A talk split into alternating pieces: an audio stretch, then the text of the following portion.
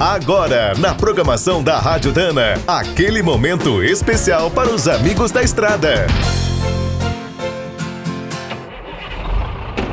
Está começando mais um minuto do caminhão. Fique por dentro das últimas notícias, histórias, dicas de manutenção e novas tecnologias.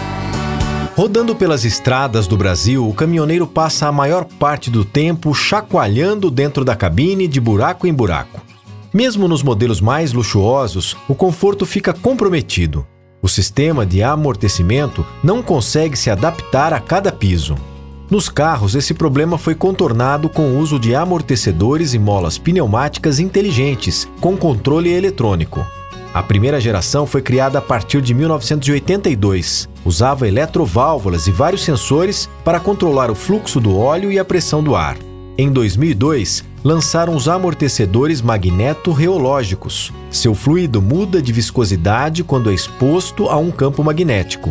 Agora, alguns fabricantes estão usando essas tecnologias para criar sistemas inteligentes de amortecimento para as cabines dos caminhões. A Link Manufacturing dos Estados Unidos desenvolveu uma solução que une amortecedores magneto-reológicos com molas pneumáticas.